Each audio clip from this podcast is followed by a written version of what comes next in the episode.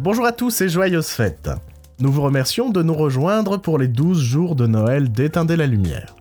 Durant cette période, nous vous conseillons chaque jour un petit film confort à regarder sous un plaid avec une boisson chaude. J'ai un peu l'impression de l'avoir déjà dit, non? Bon, c'est pas grave, je continue. Qu'est-ce qu'un film confort, Bruno? Si, je l'ai fait... Non, mais je l'ai déjà dit.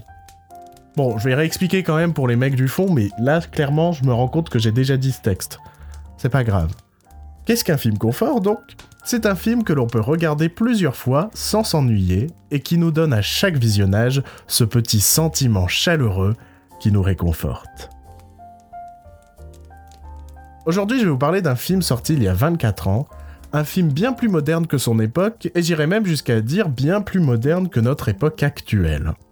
Un film qui, je suis convaincu, diviserait bien plus aujourd'hui tant il appelle à l'ouverture d'esprit. Ce film, c'est Priscilla Folle du désert. Priscilla n'est pas le nom d'un des personnages, mais celui d'un bus, avec à son bord trois drag queens.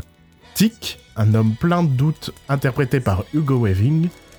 Terence Stamp interprète Bernadette, une femme transgenre qui vient de perdre l'amour de sa vie. Et enfin, Guy Pearce joue Adam, jeune drag queen flamboyant, un peu fatigant pour ses compagnons de route.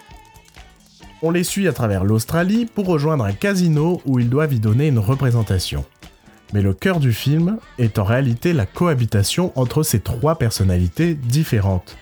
Trois visions de l'homosexualité, de l'identité, mais aussi la confrontation face au regard des autres. Le film ne faisant pas de généralité, ce regard est lui aussi différencié.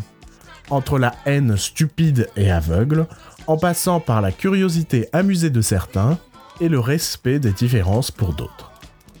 Vous l'aurez compris, nous sommes face à un road movie plutôt feel good, avec de vrais moments de comédie, au rythme du disco et autres chansons d'Abba.